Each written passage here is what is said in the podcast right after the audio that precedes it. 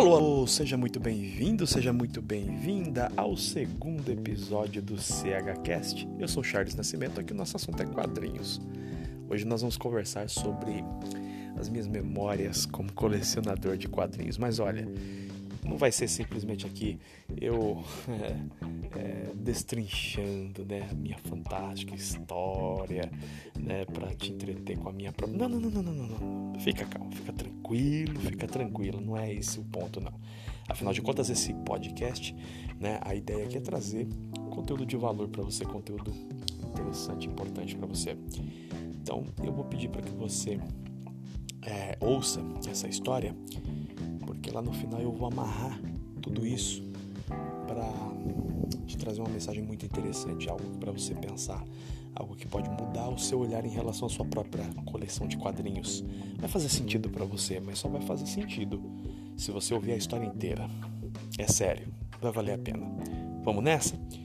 Minha primeira lembrança que eu tenho com histórias em quadrinhos, eu devia ter 4 ou 5 anos de idade. Meu pai estava chegando na rua, estava sentado na calçada da casa da minha avó, mãe da minha mãe. Meu pai me entregava um quadrinho, um formatinho do Homem-Aranha.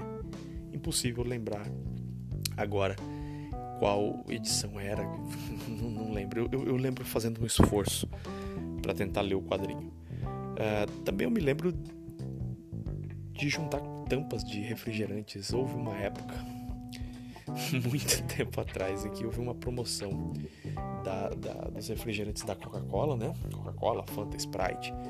É, você trocava algumas tampas e dava um dinheiro em troca e você recebia algumas revistas da Turma da Mônica. Foi um momento que eu, eu me recordo bem desse momento também. Eu cheguei a trocar algumas dessas revistas. Também teve uma situação que eu me lembro que quando foi criado o Estatuto da Criança e do Adolescente, né? Estatuto da Criança e do Adolescente. Meu Deus, vou tentar de novo. Estatuto da Criança e do Adolescente, mais conhecido como ECA.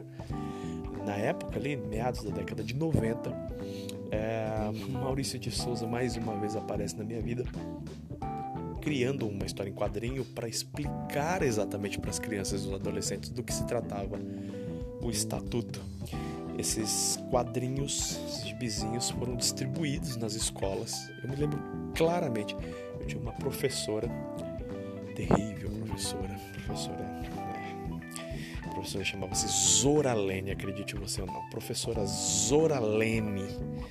Eu estava na antiga terceira série.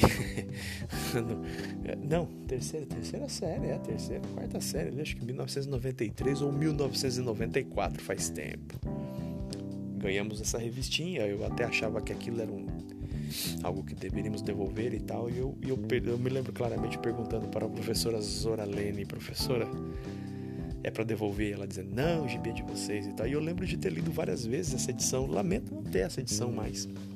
É, essa é uma edição que se eu encontrar algum dia eu vou, vou guardá-la comigo.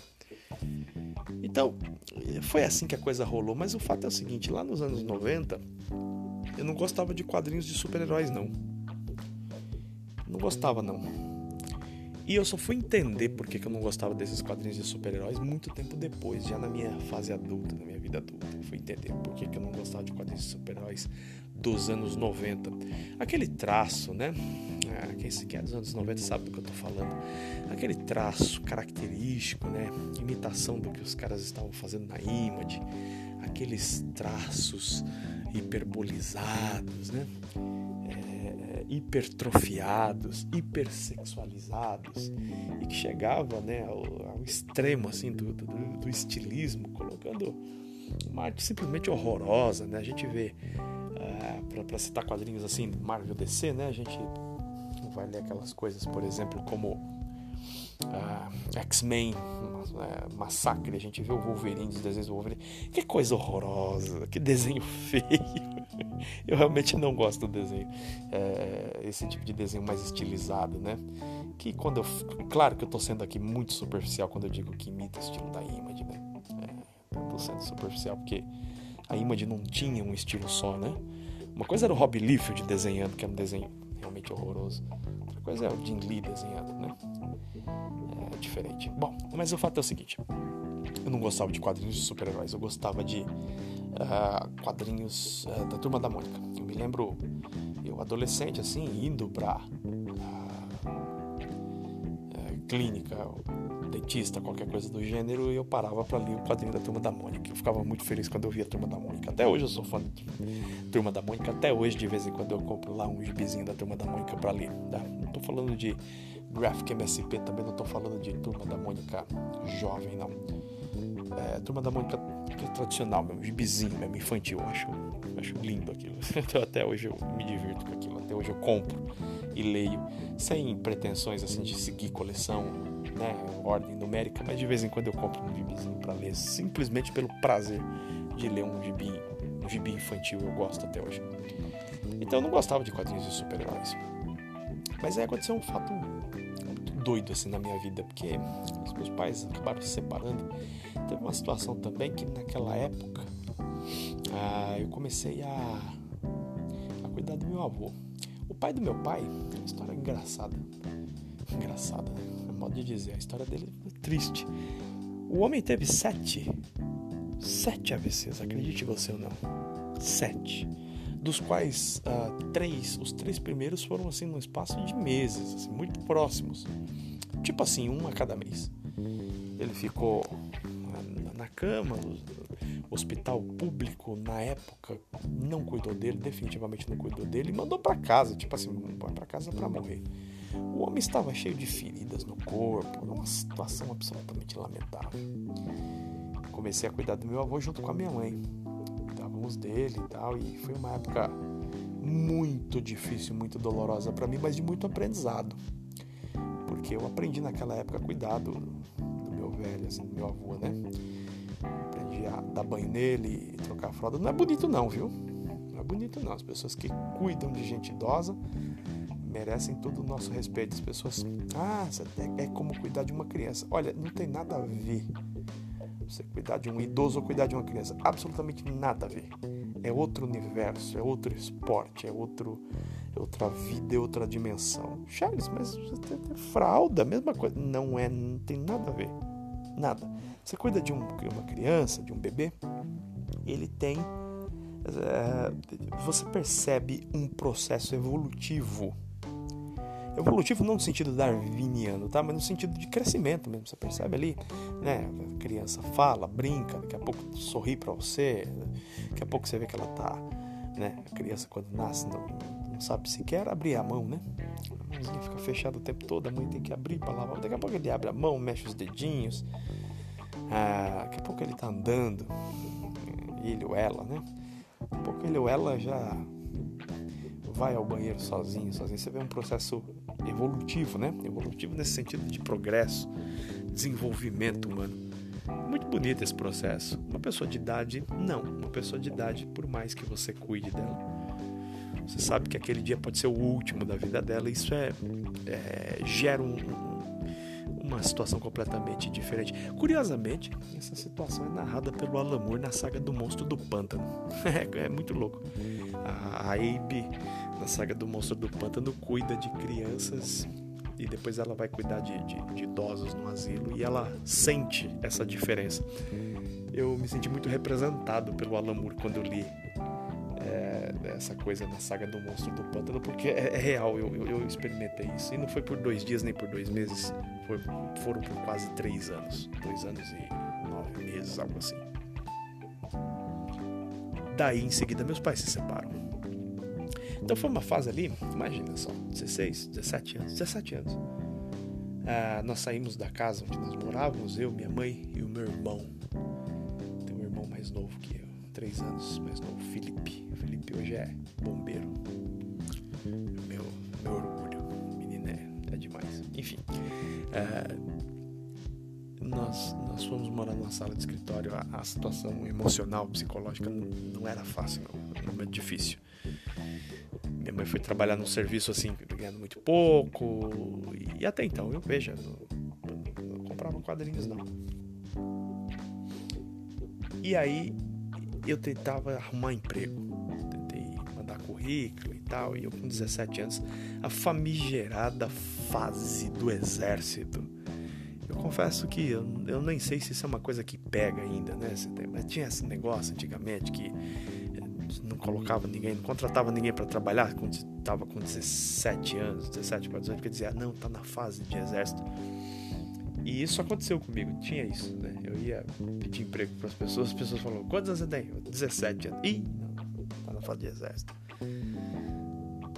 Foi uma época difícil, uma época difícil mesmo, muito desafiadora para mim. Em determinado momento, eu comecei a me sentir muito entediado. Eu ficava em casa o dia inteiro. Casa, eu morava numa sala de escritório, literalmente uma sala de escritório. Foi o que a gente conseguiu, né? eu, minha mãe e meu irmão, depois que saímos de casa. A situação não era boa, a situação das relações com meu pai lá e tal. Bom, fomos morar nessa sala de escritório. A situação era complicada, eu ficava entediado. Saía minha mãe para trabalhar, eu não conseguia arrumar emprego, fazia alguns serviços de banco para familiares. Nessa eu conseguia ganhar algum dinheirinho, mas um dinheirinho assim, né? Aquela gorjeta. E eu ficava entediado. Aí em determinado momento eu eu resolvi, eu sempre fui muito fã de leitura, né?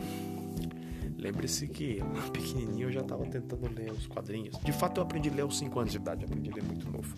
Entrei na escola e já sabia ler.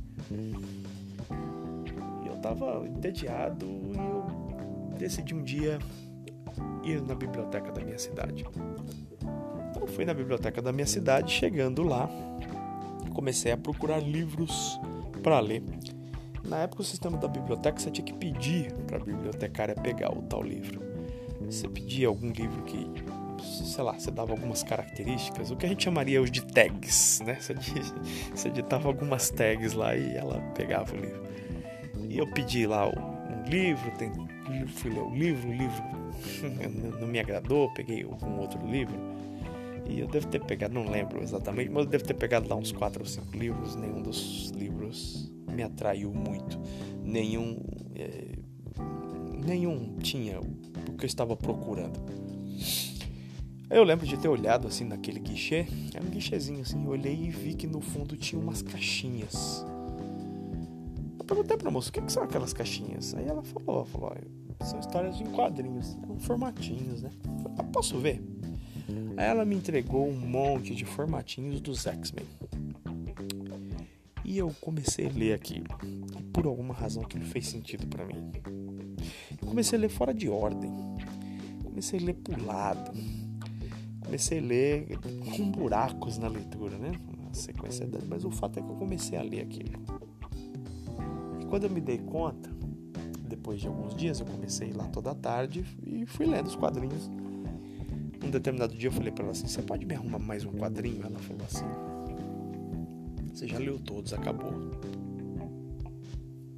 E aí eu tive que ir atrás de um sebo. Comecei a comprar quadrinhos no sebo, uma época em que quadrinhos de sebo eram realmente baratos, né? Bem mais barato que os quadrinhos de banca. Uh, mas já estava mudando a realidade, porque eu lembro, por exemplo, que eu comprei um Cavaleiro das Trevas, que eu tenho até hoje esse Cavaleiro das Trevas, que na época ele custava 50 reais, era muito caro, né? Mas eu comprei porque era uma época que era da Abril ainda, ah, não, não vai ter reedição, parecia que nunca mais ia sair de novo e tal, e as pessoas cobravam caro, né? as pessoas cobravam muito caro, por exemplo, por edições de Watchmen e tal, porque parecia que nunca mais ia sair aquele negócio, tal, aquela loucura. Fui lá e comprei o quadrinho. E comecei a comprar quadrinhos nos sebos. E eu comecei a ler aqueles quadrinhos. Duas coisas, dois personagens me chamaram a atenção rapidamente: o Wolverine e o Batman. E o Wolverine, ele era o que eu era naquele momento. Era a fase do Wolverine selvagem. Wolverine com as garras de osso. E eu ali com 16 para 17 anos lendo aqueles quadrinhos do Wolverine, aquela fúria, aquela fera selvagem que enfrentava de maneira praticamente solitária, né? Esse problema todo e tal. Aquilo ali de algum modo era minha era uma manifestação, era como eu me sentia, era uma manifestação da minha própria personalidade. Era um garoto cheio de hormônios até a tampa, sem emprego, numa situação muito complicada e furioso, furioso, furioso, furioso por tudo que tinha vivido e furioso por tudo que não podia viver e pelas expectativas e por não saber o que seria o futuro. Eu, eu, eu, eu me reconheci no Wolverine, naquele Wolverine selvagem.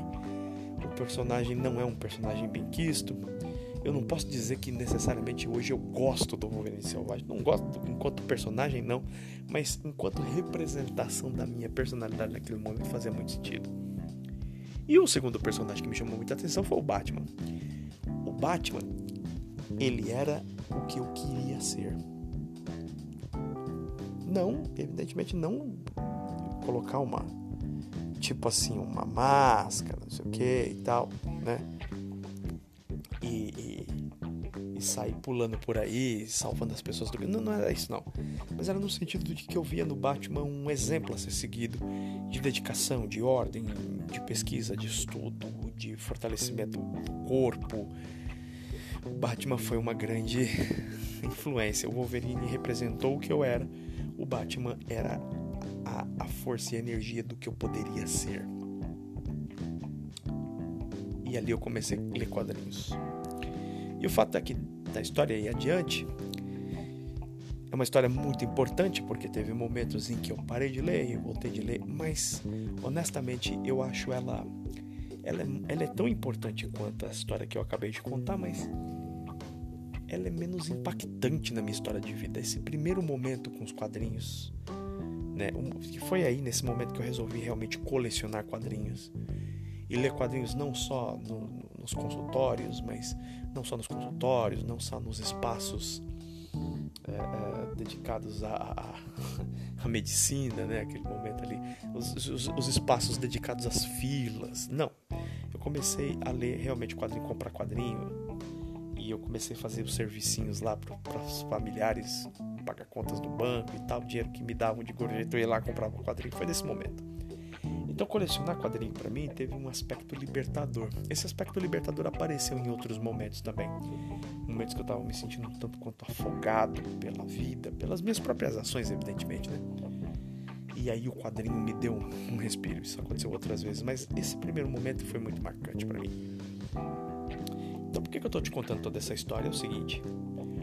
É, eu costumo dizer que colecionar quadrinhos e ler quadrinhos não é só quadrinho só quadrinho. Não é só quadrinho pelo seguinte: tem um aspecto muito forte de vivência, tem um aspecto muito forte de que momento que você começou a ler quadrinhos. Pelo menos para mim, tem uma história.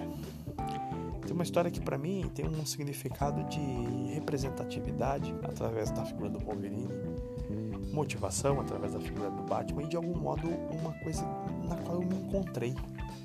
De alguma forma eu me encontrei representado e, e, e algo para me estimular ali naquela, naquela fase tão difícil. Curiosamente, e de modos diferentes, eu continuo me inspirando, eu continuo vendo coisas importantes nos quadrinhos, eu continuo sendo influenciado, uh, tocado na minha sensibilidade pelos quadrinhos. Né? Não só pelos quadrinhos de super-heróis, mas pelas histórias em quadrinhos das mais variadas vertentes.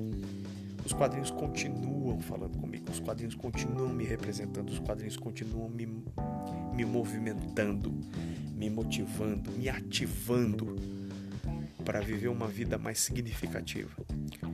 É por isso que eu defendo os quadrinhos, eu faço programas sobre quadrinhos, eu falo sobre quadrinhos. Quadrinhos são produtos culturais, são uh, formas de expressão humana que devem ser respeitados porque, às vezes, no mais prosaico super-herói na pior fase possível que você possa imaginar de um, de um determinado personagem. Certamente a fase do Wolverine selvagem é uma das piores fases do personagem. No entanto, mesmo ali, né, foi importante para um garoto de 16 ou 17 anos ali, que, que, que estava sofrendo, essa é a palavra, sofrendo, numa situação difícil, uma situação financeira difícil é muito importante, é muito importante. Então, é, é, é, muito importante duas coisas, né? Muito importante o reconhecimento do valor da obra de arte, mesmo que seja um quadrinho, formatinho, papel jornal. É importante que tenha, que as pessoas tenham acesso, porque você nunca sabe quando um jovem, um adolescente, uma pessoa que está em sofrimento pode recorrer. E não é só os quadrinhos, não, tá? Os quadrinhos, o teatro, o cinema, a música, escultura, pintura, grafite, o que for, tá? Dança e todas as outras formas de expressão artística. Quando dizem que a arte salva vidas, é fato, é verdade. Salva vidas, dá um norte, cria parâmetros, dá algum tipo de formação, algum tipo de uh, conexão, uma nova conexão com a vida, um novo interesse, um novo frescor em relação à vida. A arte realmente faz isso.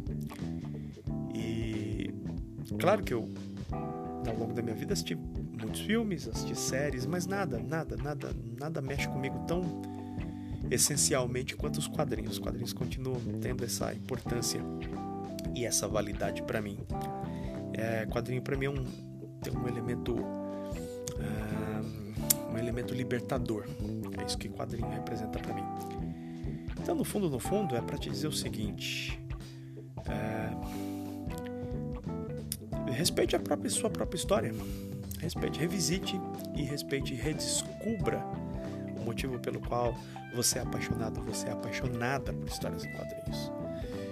Provavelmente você tem a sua própria história, você tem sua própria a sua própria dinâmica né, de contato com as histórias em quadrinhos, a história de como você se aproximou. Para alguns foi na infância, para outros foi na fase adulta, para outros foi uma manifestação de libertação, para outros foi uma manifestação de rebeldia, né?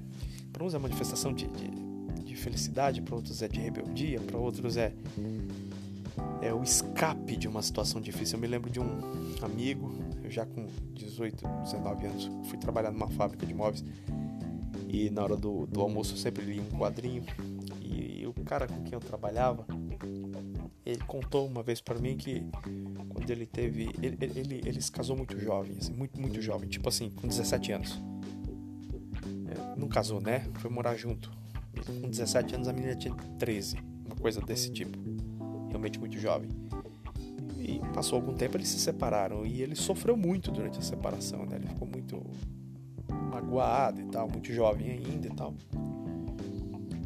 Uh, e, e, e, ele nesse processo de sofrimento ele começou a ler Conan e de alguma forma as histórias do Conan, as revistas do Conan foram importantes para ele e, e deram deram um pingo de, de, paz e de tranquilidade, ou pelo menos algum ponto onde ele pudesse focalizar a atenção dele, se afastando de todo aquele processo de, de sofrimento e se afastando, eh, ainda que momentaneamente. Então, a arte, de modo geral, os quadrinhos têm essa importância. Valorize a sua história com os quadrinhos, revisite as histórias com quadrinhos. De vez em quando é importante fazer isso, até mesmo é, para você perceber é, que os quadrinhos eles não são mero objetos decorativos ou mero objeto que não, não, não. Você, ele talvez tenha uma, talvez ele tenha uma importância para você, né? Eu entendo que essa importância vai variar de pessoa para pessoa, mas no meu caso teve uma importância enorme de ajudar um garoto que estava em sofrimento. É isso aí. Esse foi o segundo episódio do CHCast. Beijo enorme no seu coração. Tchau, tchau.